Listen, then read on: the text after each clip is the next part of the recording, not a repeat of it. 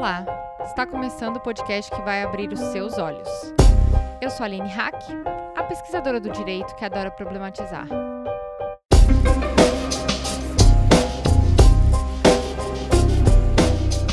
Antes de mais nada, quero agradecer aos nossos apoiadores e apoiadoras, vocês são incríveis.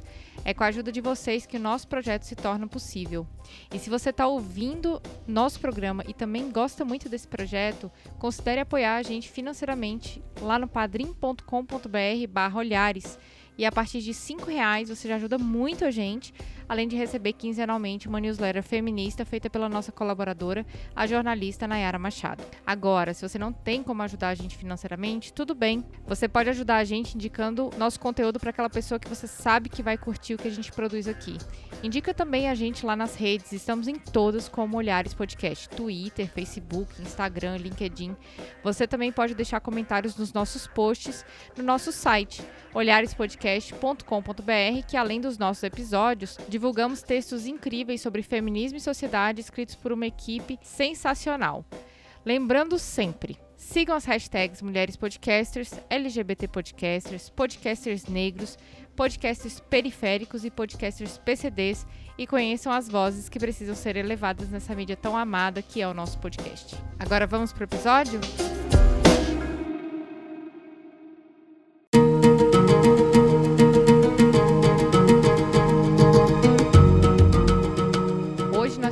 Sobre as mulheres curdas. Nos jornais, vemos mulheres envolvidas numa guerrilha que, aos olhos de quem não participa, ainda falta muita compreensão a esse movimento revolucionário. Movimento esse que é movido pelo reconhecimento étnico e cultural e contra-hegemônico de nada menos do que 40 milhões de pessoas. O movimento anticolonial das mulheres do Kurdistão, ou Rojava, como podemos encontrar também em alguns locais, tem base em movimentos teóricos, mas também muito na resistência. E para completar, falamos da genealogy, que para nós poderia ser entendido como feminismo, mas para as mulheres curdas é uma construção epistemológica que vem romper o que já está sedimentado nas ciências sociais, porque vai para além disso. E para explicar todas essas novidades aí, construções teóricas, trazendo novos olhares para movimentos de mulheres. Hoje eu tenho nesse programa. Olá, meu nome é Florência Guard. sou internacionalista e ativista do movimento de mulheres do Kurdistão. E juntas começamos mais um Olhares Podcast.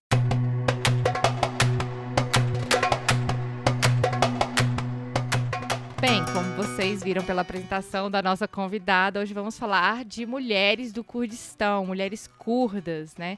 É um tema, para mim, super novidade, acredito que para as ouvintes do Olhares também.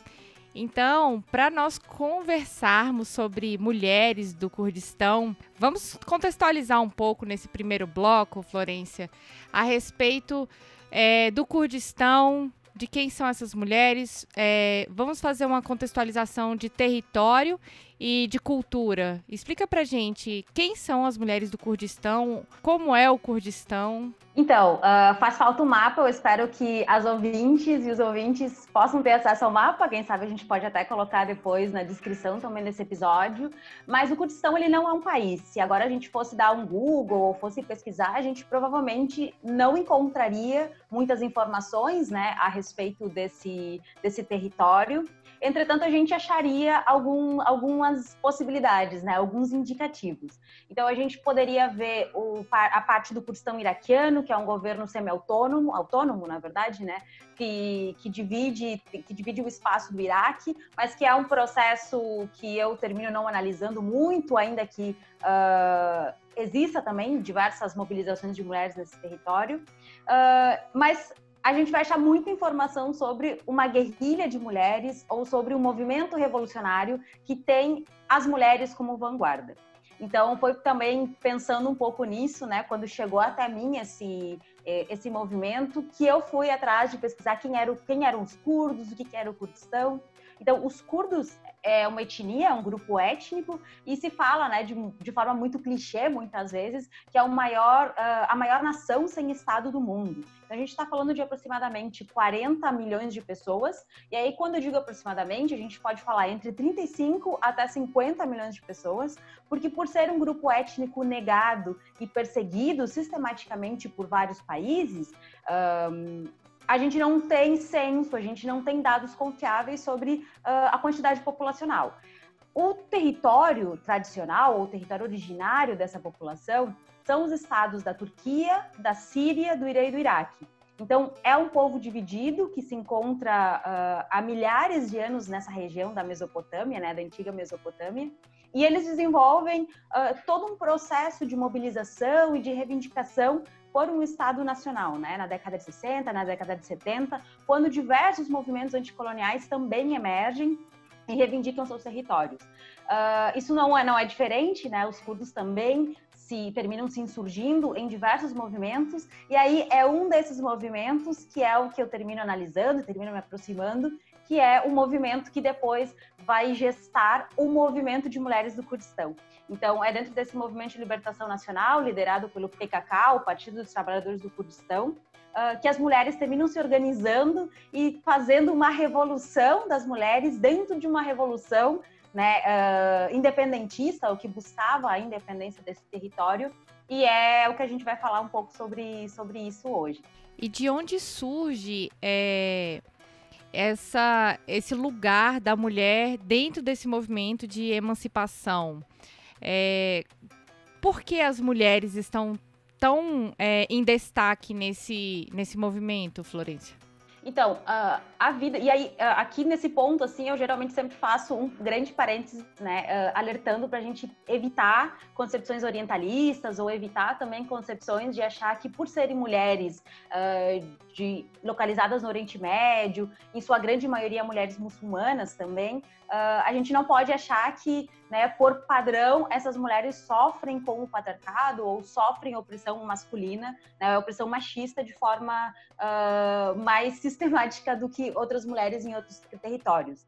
Mas por ser também uma identidade negada, por ser um povo que foi sistematicamente assimilado, por exemplo, na Turquia, uh, ser curdo e falar idioma curdo e se reivindicar enquanto curdo uh, era proibido. Até bem pouco tempo, até a década de 90, falar os idiomas curdos, o kurmanji, por exemplo, era proibido e criminalizado. Então, há, há, processos de assimilação e negação cultural dessas populações, não só na Turquia, mas também na Síria, no Irã e no Iraque, pela própria formação desses estados-nação.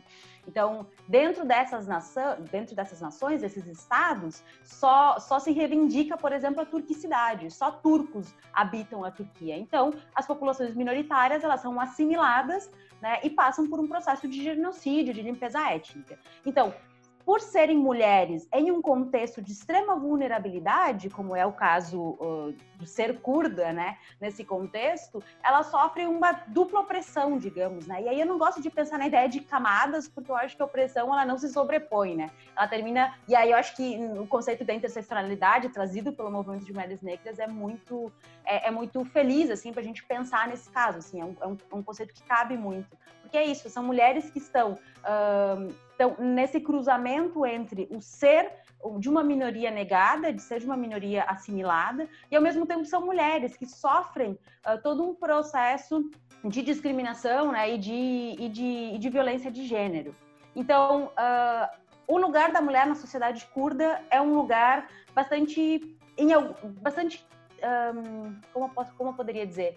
Em certos aspectos, elas são muito valorizadas, né? A gente tem as, as lideranças uh, das, das, mulheres dentro da casa, as matriarcas são muito respeitadas. A própria concepção de família na sociedade curda é uma concepção um pouco diferente do que a gente tem né? nessa, nessa família nesse modelo de família nuclear, burguês, uh, que, né, que foi gestado e exportado para o mundo né, pela colonização europeia. Então, o lugar da mulher na sociedade curda, ao mesmo tempo que é um lugar muitas vezes de prestígio e de reconhecimento, principalmente das matriarcas, por outro lado, é um lugar muito voltado para o âmbito doméstico. Então, as mulheres, elas uh, não têm, uh, tradicionalmente, elas não têm uh, a possibilidade de sair de casa sem o acompanhamento de marido ou do pai, por exemplo. Então, elas estão muito reclusas nesse ambiente. Então, o, o, destino natural, né, por dizer assim, da mulher é casar e ter filhos e constituir a sua família. E, e isso acontecia recorrentemente, principalmente nas aldeias, porque as, por serem populações também marginalizadas dentro, do, dentro das, da sociedade turca, termina levando elas para esse processo né, de, de, domesticação maior, né, de, de estar no âmbito doméstico muito, muito reclusas. E na década de 70, quando se dá esse processo de organização do movimento de libertação nacional, de orientação marxista-leninista. Então, o movimento bem nos moldes do que foi uh, as lutas independentistas na África, né? Uh, ou inspiração também da, da, Guerra do Vietnã, da, da Revolução Cubana, da, da, Revolução no Vietnã, da Revolução Cubana e de outras tantas revoluções que eclodiram na década de 60 e 70. Essa guerrilha se monta, né? Esse, esse movimento revolucionário liderado pelo PKK uh, uh, se organiza e uma mulher foi, foi uma das fundadoras, né? Houveram somente duas mulheres na fundação do partido e uma delas levantou sempre essa preocupação do fato de sempre me foi negada a possibilidade de ser uma mulher revolucionária, sempre me foi negada a possibilidade de ser uh, uma mulher atuante na política, né? E aí sempre a revolução como um horizonte muito potente. E essa mulher, né, se chama, se chama Sakine Jansis, uh, foi assassinada em 2013 em Paris por uma, por, enfim, uma emboscada liderada pela, pela Turquia. Uh, e essa Kira, ela sempre pautou muito isso, né? As dificuldades que ela teve de poder ingressar no, no, no, seu papel de militância, de poder aspirar também a ser uma revolucionária, e como ela teve que passar por uma série de processos, né, para poder estar nesse espaço. Então, é através desse movimento uh, de, de, fundação de, de, dessa luta de libertação nacional que as mulheres encontram uma, poss uma possível brecha de dizer, bom, uh, já que na sociedade, né, nosso único lugar é esse, quem sabe em uma revolução a gente consegue de fato construir um Kurdistão independente, um Kurdistão livre e um Kurdistão que nos aceite também enquanto mulheres, enquanto revolucionárias. Bem, e com essa deixa, nós passamos para o próximo bloco para discutir um pouco sobre esse feminismo aí, se ele é feminismo, se ele não é, e o que que essas mulheres refletem dentro dessa, dessa militância feminista que, que nós precisamos construir e também é, aprender, né? Então vamos para o segundo bloco.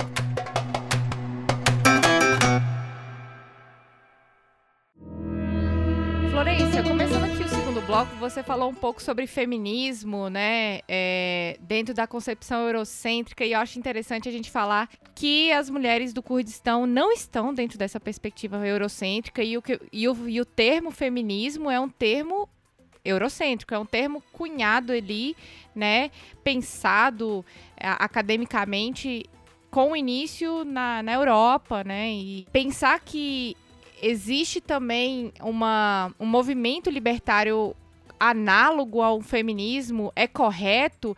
É correto dizer que existe um feminismo libertário? Como é que essas mulheres é, pensam é, esse movimento a partir de uma base teórica feminista? Elas se nomeiam feministas? Não se nomeiam? Como é, é esse, essa forma de, de emancipação das mulheres? Porque é, a partir da sua fala da, do primeiro bloco, eu consegui identificar algumas intersecções com o que nós conhecemos como feminismo, né? É, como a luta contra o patriarcado, a luta é, pela emancipação fora do ambiente privado, todos esses termos que academicamente foram colocados dentro de uma caixinha chamada feminismo, mas que nem sempre são compreendidos como feminismo por mulheres que não necessariamente se dizem feministas. Como é que é a relação das mulheres do Kurdistão com o feminismo? O movimento de mulheres do Kurdistão não é um movimento homogêneo. A gente tem diversos uh, espaços de organização das mulheres. A gente tem também uma diáspora uh, de mulheres uh, curdas muito grande na Europa. Né? Então, a gente tem mais ou menos 5 milhões de curdos e curdas né, morando na Europa nesse processo diaspórico também de perseguição e, e, e violência que eles sofreram uh, pelos diferentes países, né, tanto pelo Iraque com Saddam Hussein, como pelos governos da Turquia. Então, há uma série de concepções. A própria nomenclatura né, do que é o feminismo, o que significa feminismo, também é um conceito em disputa. Então, algumas mulheres desse movimento terminam disputando o conceito e dizendo: bom, se tradicionalmente né, se diz que o feminismo é um movimento europeu, por que não a gente não pode transformar esse, esse, esse conceito e incluir também outras mulheres? A gente está falando que é um movimento de mulheres, a gente também precisa se reivindicar parte desse movimento, porque afinal de contas, né, direta ou indiretamente, a luta dessas mulheres na Europa também nos afeta e principalmente, né, a gente precisa também afetar essas militâncias para dizer, olha, Uh, tudo bem, mas a gente precisa se situar aqui, situar cada uma de nós nos seus, nos seus lugares sociais, para a gente também não ficar fazendo uma militância de umbigo, né? Ah, eu vou lutar pelo que me serve, se isso não serve a outras pessoas, ou se meu trabalho termina afetando uh, o cotidiano de outras mulheres, problema é delas, elas que lutem pelo, pelo canto delas. Então tem sim uma reivindicação, mas tem uh, um debate bem intenso assim de reivindicação né, de, de, de, de uh, negação e de ruptura com isso. Por isso que essas mulheres, e aí passa por todo um processo né, de transformação e, e de luta dentro desse movimento uh, de libertação nacional, e principalmente nos anos mais recentes, né, nos 10 anos para cá, elas começam a falar na genealogy. Né? Uh, genealogy vem da palavra jin, que significa mulher, em idioma curdo, mas ao mesmo tempo, compartilha o radical com Giana, que significa vida. Então, genealogia seria essa ciência da vida, essa ciência das mulheres, que está centrada em. Uh, eu acho que mais do que uma ciência, assim, é uma proposta de ruptura epistêmica, né? uma, uma ruptura epistemológica, dizendo: bom, a gente precisa repensar a forma como a gente produz o conhecimento, né? como a gente uh, conhece os saberes, né? como a gente conhece o mundo. E, e, a genealogia ela vem, ela se, se, enquanto ciência, se reivindica uma ciência social que visa superar o feminismo e superar também a, as ciências sociais que são, né, da, que vêm de uma base, né, que tem uma origem datada e que estão muito alinhadas a perspectivas que favorecem o patriarcado, que favorecem o capitalismo, que favorecem esse pensamento eurocentrado, né, que em definitiva mantém o status quo. Então, é essa resposta que elas trazem, né? Elas dizem a gente, algumas, né, a, a, digamos a posição oficial da genealogia, dos comitês de genealogia, é a gente não pretende romper com o feminismo, a gente é aliada ao feminismo, só que a gente precisa superar o feminismo, a gente precisa de algo mais. E esse algo a mais seria essa genealogia. E aí, enfim, é, é, todo um debate assim sobre, sobre essa construção, sobre seus princípios e sobre as suas, as suas contribuições. Você falando dessa questão da superação, né? É, me fez lembrar de um episódio que eu gravei lá no início do Olhares com os povos indígenas, com mulheres indígenas, né? E quando eu perguntei para elas assim: "Ah, mas isso que vocês estão fazendo é feminismo?" E aí elas falaram: "É, se você quiser chamar de feminismo, você pode chamar, mas pra gente não o feminismo é um movimento que a gente está tendo que entrar por conta das concepções eurocêntricas e colonizadoras, né? A gente dentro dos nossos povos, dentro das nossas comunidades, a gente não precisa falar em feminismo, porque lá a nossa realidade como mulher indígena é diferente. Isso, assim, é claro, nós estávamos falando no, na, nesse episódio é, sobre a concepção dos povos que elas faziam parte, porque sabemos que existem muitos povos indígenas no Brasil e muitas concepções também.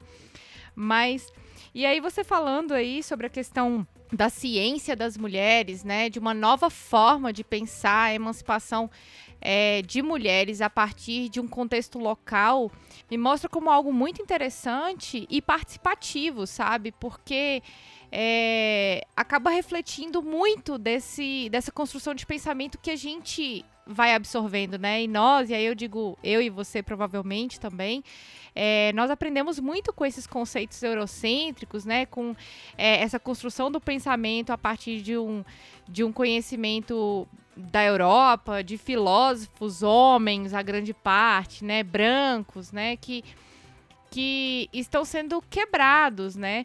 Eu, eu acabei me lembrando também de uma do primeiro capítulo da Angela Davis e achei o seu comentário sobre o movimento feminista negro muito interessante, porque eu também me lembrei do, do movimento feminista negro. Na, no capítulo 1 do Mulheres, Raça e Classe, a Angela Davis fala que é, sociólogos ou pensadores, né, ou estudiosos da área de ciências sociais, quando se deparam com estes grupos sociais, com grupos étnicos, tem uma dificuldade muito grande de se colocar no lugar dessas pessoas e, e fazer uma decodificação dessas práticas sociais a partir de um pensamento que para ele não é comum. Né, porque dentro do que da construção de pensamento que ele fez é, é uma construção bem hegemônica, branca, né, que não teve contato com esses grupos étnicos. Você sente essa dificuldade como uma mulher brasileira, como uma mulher que, que teve é, essa base teórica dentro desses estudos eurocêntricos? Você sentiu essa, essa resistência?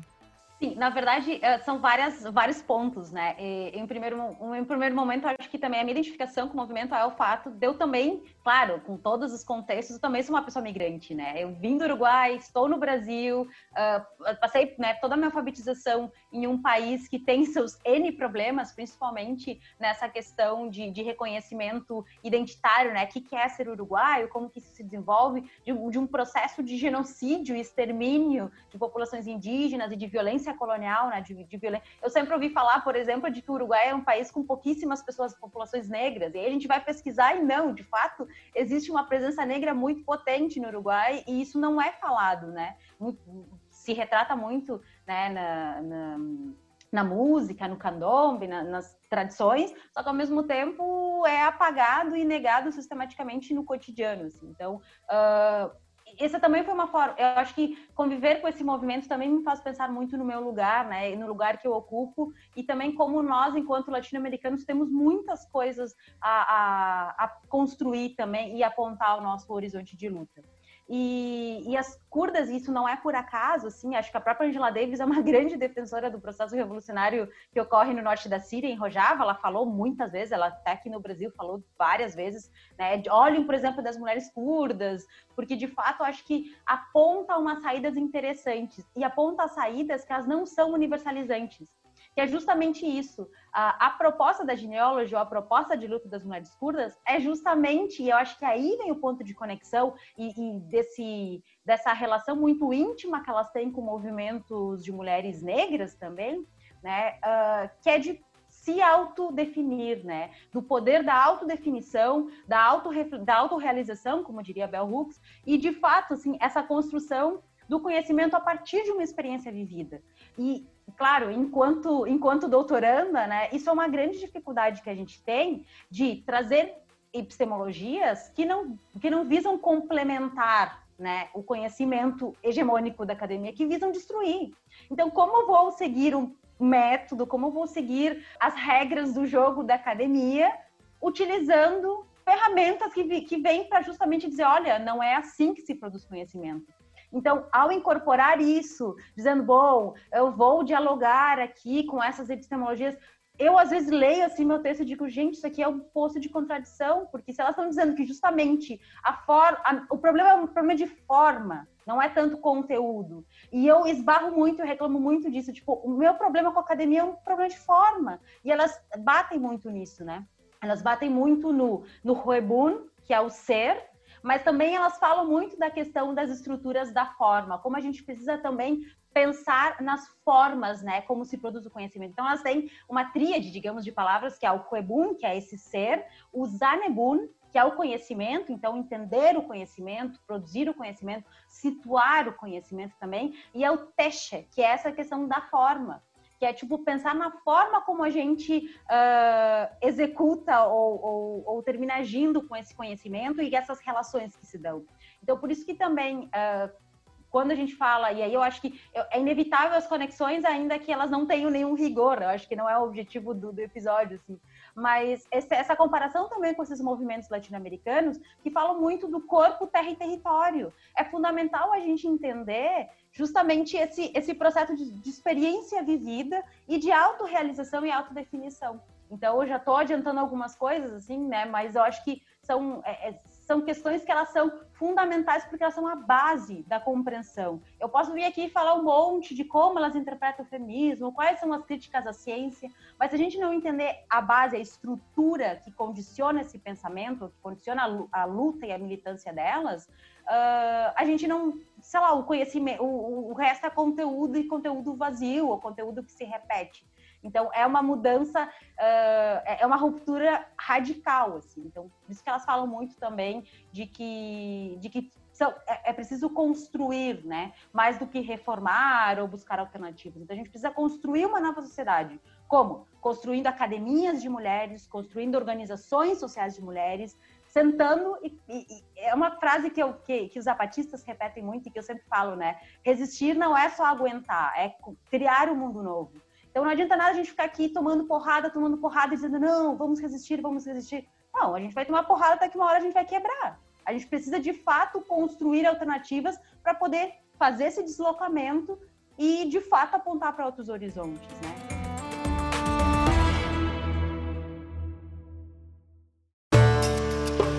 Começando o terceiro bloco, eu até fiquei sem fôlego com a finalização da Florência no último bloco, porque para mim como pesquisadora, eu sinto esse incômodo constantemente. Olha que eu estou no mestrado, não estou no doutorado que nem ela, né? Temos ali as diferenças, né, de construção de pensamento ali. Dentro do doutorado, ela tem essa liberdade de, de bater mais no conhecimento. Eu, por enquanto, não tenho tanta liberdade assim.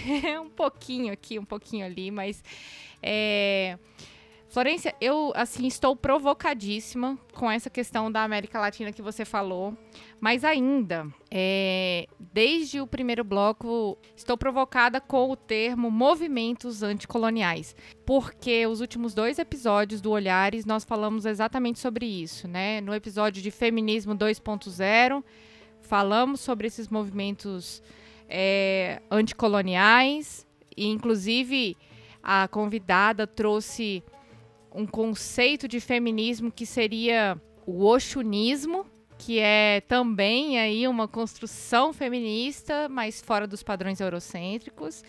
No nosso último episódio, a gente falou sobre o bem viver e as mulheres da Abiayala, que também fazem parte de um movimento anticolonial. Parece que o olhar está cada vez mais dentro desse contexto de movimentos anticoloniais, agora falando de mulheres curdas. E faz para mim muito sentido essa construção que você falou de ser, de formar e de situar, sabe?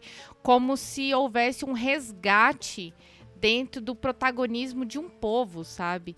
E o que faz com que muitas reivindicações façam sentido. Façam sentido é, no quesito da identidade, façam sentido no quesito político, né? De busca por outros. É, por outras reivindicações culturais, né? E quando você falou sobre a perspectiva latino-americana, eu recentemente assisti um, uma transmissão lá do Programa de Direitos Humanos lá da, da UFG em parceria com a Red Fail, vou até deixar aqui o link, que a reivindicação de povos da, da América Latina é justamente é, uma, uma delas, né? A educação bilíngue para resgatar a língua dos povos originários, né? E dentro dessa, é, dentro dessa luta desses povos, né, que tem tudo a ver com esse resgate cultural, histórico, de, de um letramento, né, de, de resgate de, de um povo, né, de um contexto cultural de um povo e que acaba reverberando nessa luta política, né, de reconhecimento, mas também é, de ocupação. E você falou aí sobre a resistência, né? Então, a partir disso tudo que eu estou falando aqui, vamos conversar um pouco agora. É, o que que esse essa genealogia, eu não vou falar do, de feminismo libertário como eu encontrei sobre a luta das mulheres, porque eu acho que isso aí é colocado dentro ca da caixinha do, do feminismo. Então vamos falar a partir da genealogia que você falou, é, o que que é, esse movimento das mulheres tem a ver com esses outros movimentos aí? A gente falou de Oxunismo, a gente falou de mulheres da Abiayala, mas também tem outros aí. O que, que a gente pode trazer para o Brasil como uma intersecção aqui de feminismo brasileiro ou o nome que talvez as mulheres brasileiras venham a dar um dia, quem sabe, mas também de um feminismo latino-americano, de um feminismo não eurocêntrico? Então, eu acho que há várias conexões, principalmente nesse, nesse ponto da, da autodefinição, né, da autorrealização e, e de se compreender, né, de buscar esse ruebum, de buscar esse ser e poder, de fato, romper com, com as estruturas de dominação um, que né, não, não somente no campo uh, do patriarcado ou da dominação masculina, como queiram chamar assim, mas também da gente pensar em todas as outras uh, hierarquias sociais que são, que são desenvolvidas. A análise que a genealogia traz é uma análise que se volta ao neolítico, então a gente poderia falar muito tempo sobre isso, e, e, eu acho que nem é o caso, assim, eu acho que, a, enfim, eu posso deixar materiais, eu acho que há todo um debate na década de 70 sobre a origem do patriarcado, também. É por aí, mas não é apenas isso, ou não é uma forma, não, não é um esquema de pensamento universalizante, não é bom, todas as mulheres sofremos uh, com o patriarcado, então tá tudo bem, vamos todas lutar e bom. É algo além, porque é o reconhecimento de que o problema, digamos, né, a crise um, que, que, termina consolidando essas hierarquias sociais é uma crise de civilização. Elas fazem uma análise da origem da civilização e todo um processo né, de, de resgate, de reativação do lugar das mulheres na história. E aí, claro, né, nessa análise também surgem a subjugação de outros povos, as hierarquias uh, de, de, enfim, do que depois vai se chamar de raça, e uma série de outros, de outros elementos que são importantes. Uh, por ser um movimento também que se centra em uma reivindicação de kurdicidade, de reconhecimento uh, também, de, de, reconhecimento mesmo, de disputa uh, por, por autonomia dentro desses territórios, eu acho que nesse sentido, meio que, de modo geral, a gente pode conectar com outros movimentos, né? A própria questão do idioma, né? Os curdos, eles falam pelo menos sete idiomas, né? O kurmanji é o mais comum, mas só o fato de terem sido proibidos de serem falados, isso já traz também todo um processo de, de genocídio, de assimilação. Então, hoje, por exemplo, nos territórios autônomos, as crianças elas são alfabetizadas em todos os idiomas das, das populações locais. Então, por exemplo, no norte da Síria, quando a gente fala da Revolução de Rojava e tal, a gente não tem só curdos. A gente tem armênios, chechenos, turcomenos, árabes, assírios. Então, as escolas, as academias, elas prezam também pela, uh, pela, pelo letramento, pela formação dessas crianças uh, em todos os idiomas no qual as comunidades estão inseridas. Então, acho que isso também é, um, é uma forma de reconhecer as especificidades de cada grupo, os interesses de cada grupo, né, e coexistir, né? Então, por isso que é muito importante para esse movimento a formação de espaços de organização autônomos. Então, as mulheres elas se organizam nos comitês de mulheres, mas elas também participam nos comitês, por exemplo, nos comitês e organizações uh, políticas das suas eh, etnicidades, né, das suas etnias. Então, as mulheres curdas têm os, os, os, os espaços de, de, deliberação dos curdos, participam também de espaços de deliberação mistos com outras populações. Então, passa também por esse reconhecimento. E eu acho que esses movimentos uh, anticoloniais, contracoloniais, decoloniais, como a gente queira chamar, e aí reconhecendo, reconhecendo também né, a, a, a, as especificidades de cada terminologia, elas vêm justamente para reivindicar aquilo que. E eu sempre volto nos zapatistas, porque ultimamente eu tenho lido os comunicados e tenho pensado muito em como esses movimentos eles apontam para um horizonte muito diferente do, do horizonte que a gente tem construído dentro da lógica, né, ah, de, de, não vou dizer de manutenção do status quo, mas dentro dessa mesma lógica de dominação, que é permitir um mundo onde todos os outros mundos também sejam possíveis, né? Permitir que uh, as especificidades de cada grupo, que uh, as perspectivas, as, uh, as próprias lógicas né, de cosmopolítica, de cosmovisão, de, de organização social dessas comunidades sejam respeitadas.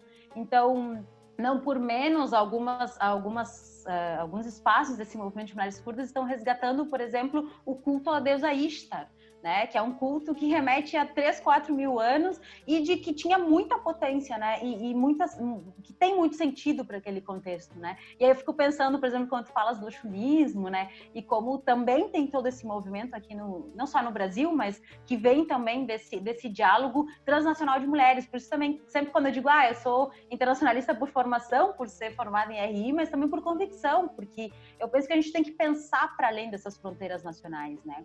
Então, eu acho que a genealogia ela se propõe muito a isso, a, a, esse processo de organização das mulheres e de autodefinição, de autorrealização, mas também de reconhecimento daquilo que esses movimentos querem construir. Então, se tu quer chamar de oxunismo e não de feminismo, ou se você quer se reivindicar feminista, como as feministas comunitárias fazem, né? Bom, a gente se reivindica feminismo porque a gente disputa o conceito de feminismo mesmo, mas nós somos comunitárias. Nós não somos esse, esse, esse tipo de feminismo hegemônico.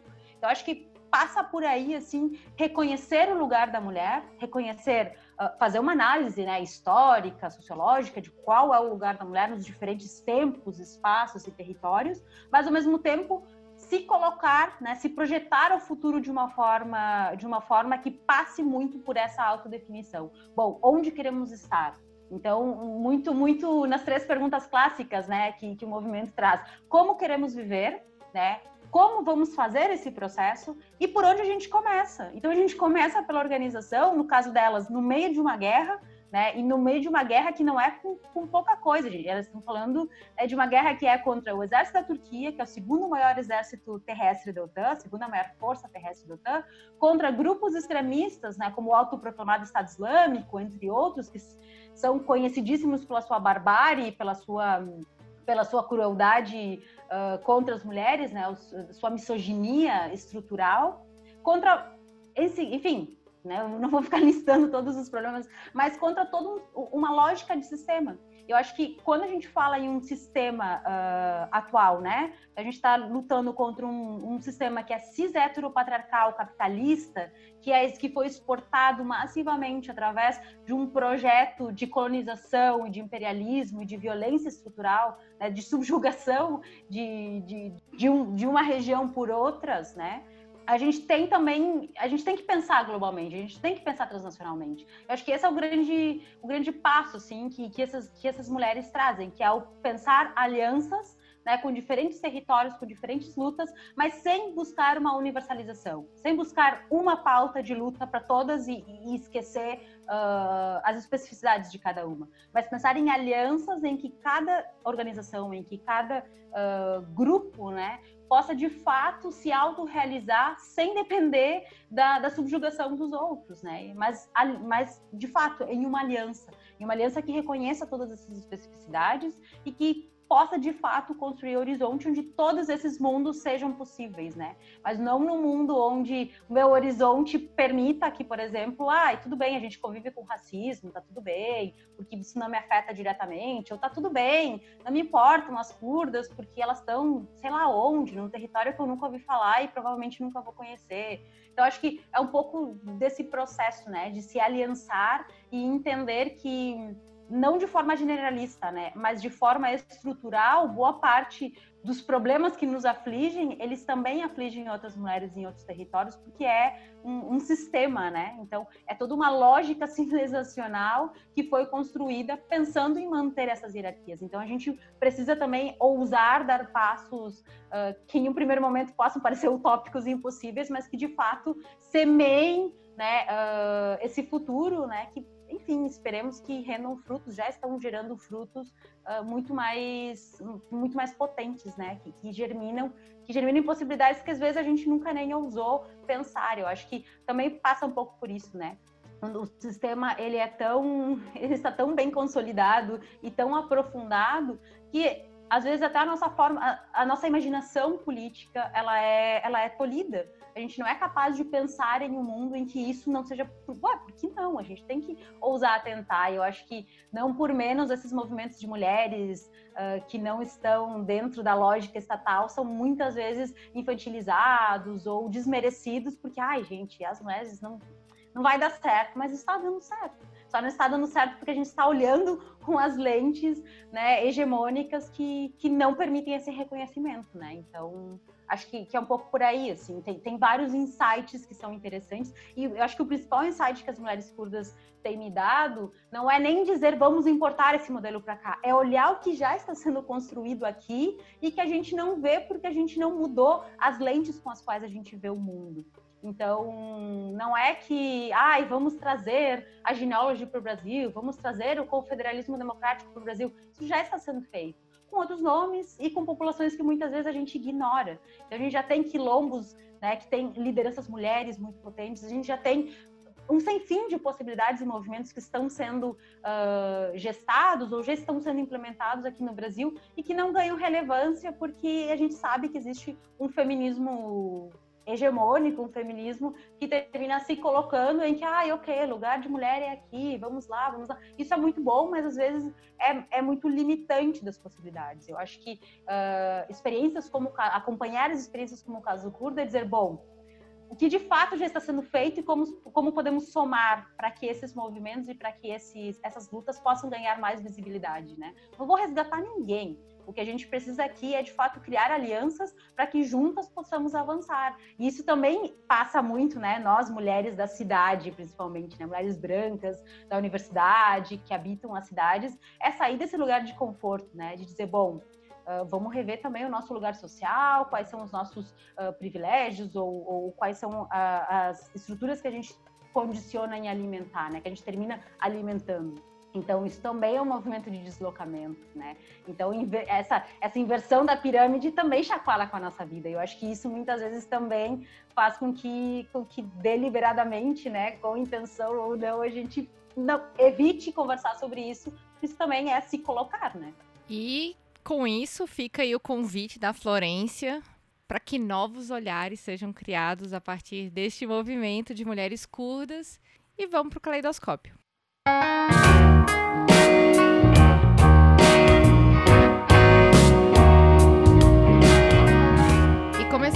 o bloco do caleidoscópio, se você chegou aqui agora, chegou no Olhares hoje. Esse é o nosso bloco de indicações, apenas explicando.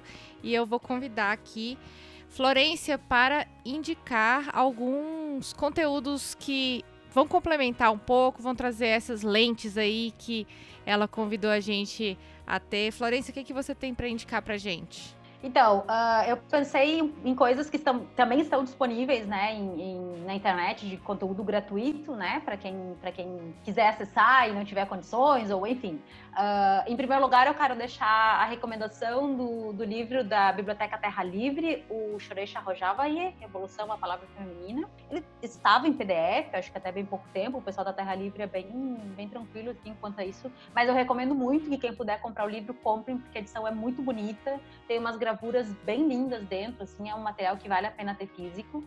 Uh, depois dois documentários que são que eu considero que são muito importantes assim para a gente ter um, essa, esse aspecto visual. Então para a gente entender um pouco do contexto desse território de, de como da importância das montanhas também para esse povo. Se fala muito né de que os curdos não têm amigos somente as montanhas. Acho que é muito importante também entender essa vinculação com esse território. O primeiro deles é o Kurdistão Garotas em Guerra é um documentário produzido pela Arte TV que conta um pouco da história da Sakine Jansis, o assassinato dela, ah, como se dá esse processo de mobilização das mulheres dentro da guerrilha, como né, esse movimento de mulheres inicialmente, né, luta por uma independente e depois viram vanguarda de um processo revolucionário uh, socialista e muito bem sucedido. Uh, depois, o outro documentário é se chama Comandante Aryan, tem na Libreflix, é uma plataforma de, de documentários e filmes né, é, de, de acesso livre. Então só tem que criar uma pontinha ali, algo bem simples, e aí vocês têm acesso a ele. Ele é um de, documentário de 2018 e eu gosto dele por vários aspectos. O primeiro, o primeiro deles é porque a diretora é uma mulher.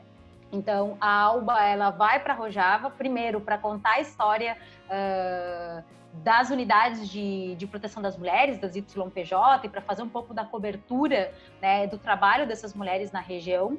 Só que quando ela volta, ela é espanhola, quando ela volta para a Espanha, ela fica sabendo que a Arian, uma, uma, uma das comandantes que ela, que ela se relacionou, ela foi ferida muito gravemente em uma operação contra um grupo, um grupo extremista islâmico.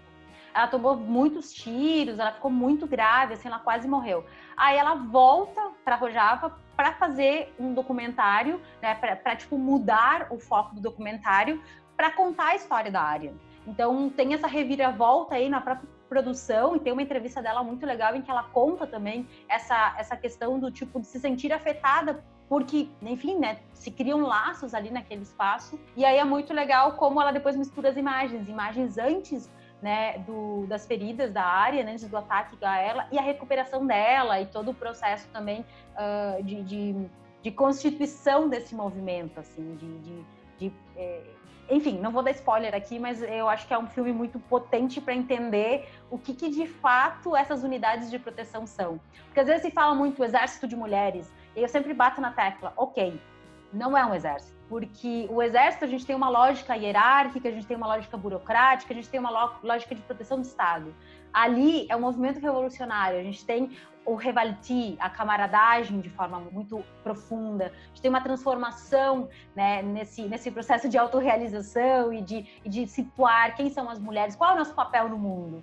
E aí tem falas assim que eu acho que são muito boas, assim, eu não vou dar spoiler ainda que eu esteja me segurando, mas eu acho que, que é um filme que ele traz uns insights assim muito bons para a gente pensar também na própria dinâmica da guerra, né? Que às vezes o nosso olhar sobre a guerra é muito militarizado, muito masculinista, a própria lógica de revolução, né? Uh, se fala muito de uma de, de, revolução, mas uma lógica às vezes extremamente masculinista, né? Então, tipo, ah, da mulher que tem que ser forte e essa lógica da virilidade, eu acho que elas vêm justamente para dizer, olha, a guerra é terrível, mas a gente pode lutar por uma perspectiva da autodefesa e não de, de ataque e de luta, que é uma perspectiva extremamente masculinista. Assim. Então, uh, acho que esses insights são bem legais. E depois tem o, um, um, podcast curdo que é, foi lançado há pouco, né? Que, enfim, eu ainda também não ouvi, então, acho que, que vale a pena para a gente ampliar. enfim, no meu, no meu Twitter tem um, tem um moment que tem um monte de threads dentro, um monte de fios, então dá para explorar por ali. Eu posso mandar alguma indicação a mais também. Sempre, sempre tem muita coisa nova, assim. Infelizmente, muita coisa em espanhol, em inglês, que nem todo mundo entende, mas sempre rola uma tradução colaborativa a gente consegue disponibilizar isso de forma mais acessível. Bem, eu vou indicar o Twitter daquela pesquisadora famosa do Twitter, Florência Guarte. Vou deixar o link aqui do Twitter da Florência, porque realmente Florência está trazendo aqui pra gente, nesse episódio, muitas provocações importantes. Mas lá no Twitter tá sempre atualizando, colocando uma novidade lá, alguma pesquisa que saiu, né? Ou algum diálogo. É, Vou indicar também o podcast, eu ainda não ouvi, mas foi indicado por várias pessoas para que eu escutasse, que é o Kurdish Women Podcast. A gente vai deixar aqui o, o link deles do Twitter e que a partir do Twitter vocês já conseguem acessar também o, a, os episódios e é, as pautas que já estão desenvolvendo. E como eu comentei aqui sobre a transmissão, vou indicar uma transmissão do Congresso Internacional da Rede FAIL, que o primeiro, a primeira transmissão que eles fizeram foi sobre esse método indutivo intercultural eh, do, da educação da educação bilíngue e, de como essas educações culturais dentro dos contextos eh, dos povos eh, da América Latina são tão importantes para manutenção cultural do povo, para manutenção é, política, né, e até mesmo para incentivar politicamente esse grupo. É, Florência, queria agradecer demais a sua disponibilidade. É, aprendi muito aqui, espero que as ouvintes também é, tenham aprendido. Eu acho que a gente precisa mesmo fazer essa, essa descolonização aí do, do feminismo, né? Trazer essas novas lentes, igual você é, fe, é, propôs aqui, né, que a gente começa no feminismo muitas vezes dentro dessa perspectiva eurocêntrica e tá tudo bem a gente começar por ali, né? A, a, o importante é a gente ser mobilizada, a gente mexer, mas trazer essas novas nuances, essas novas lutas, essas reivindicações de mulheres com outras perspectivas é muito importante. Então, queria muito agradecer você aqui por compartilhar com a gente seu conhecimento, a sua vivência, a sua pesquisa. E fica aberto aí a, a, as portas do Olhares, né, os microfones para uma nova participação quando você quiser.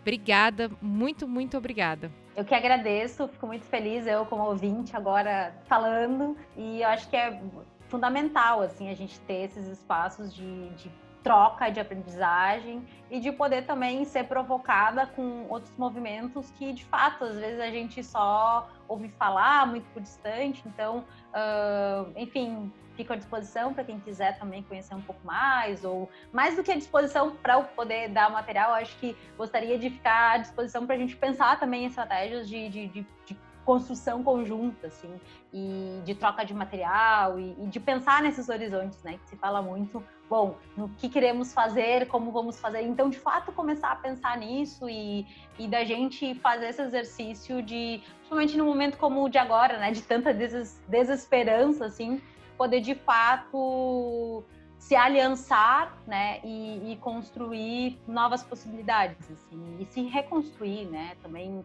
uh, olhar para dentro e, e, ver quanto, quanto das, das, próprias estruturas opressoras a gente carrega e perpetua uh, inconscientemente ou conscientemente, enfim.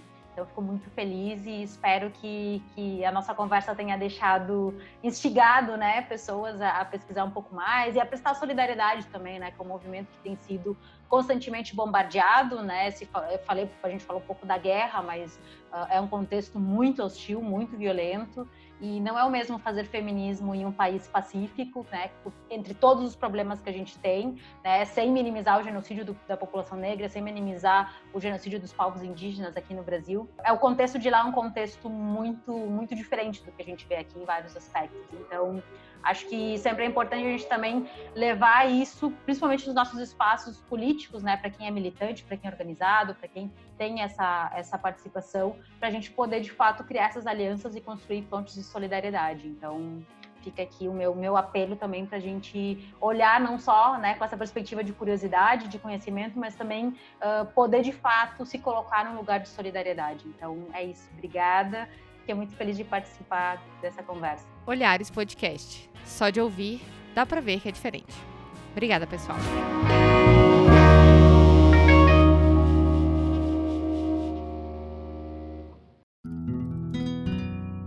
Esse podcast é uma produção Caleidoscópio Digital.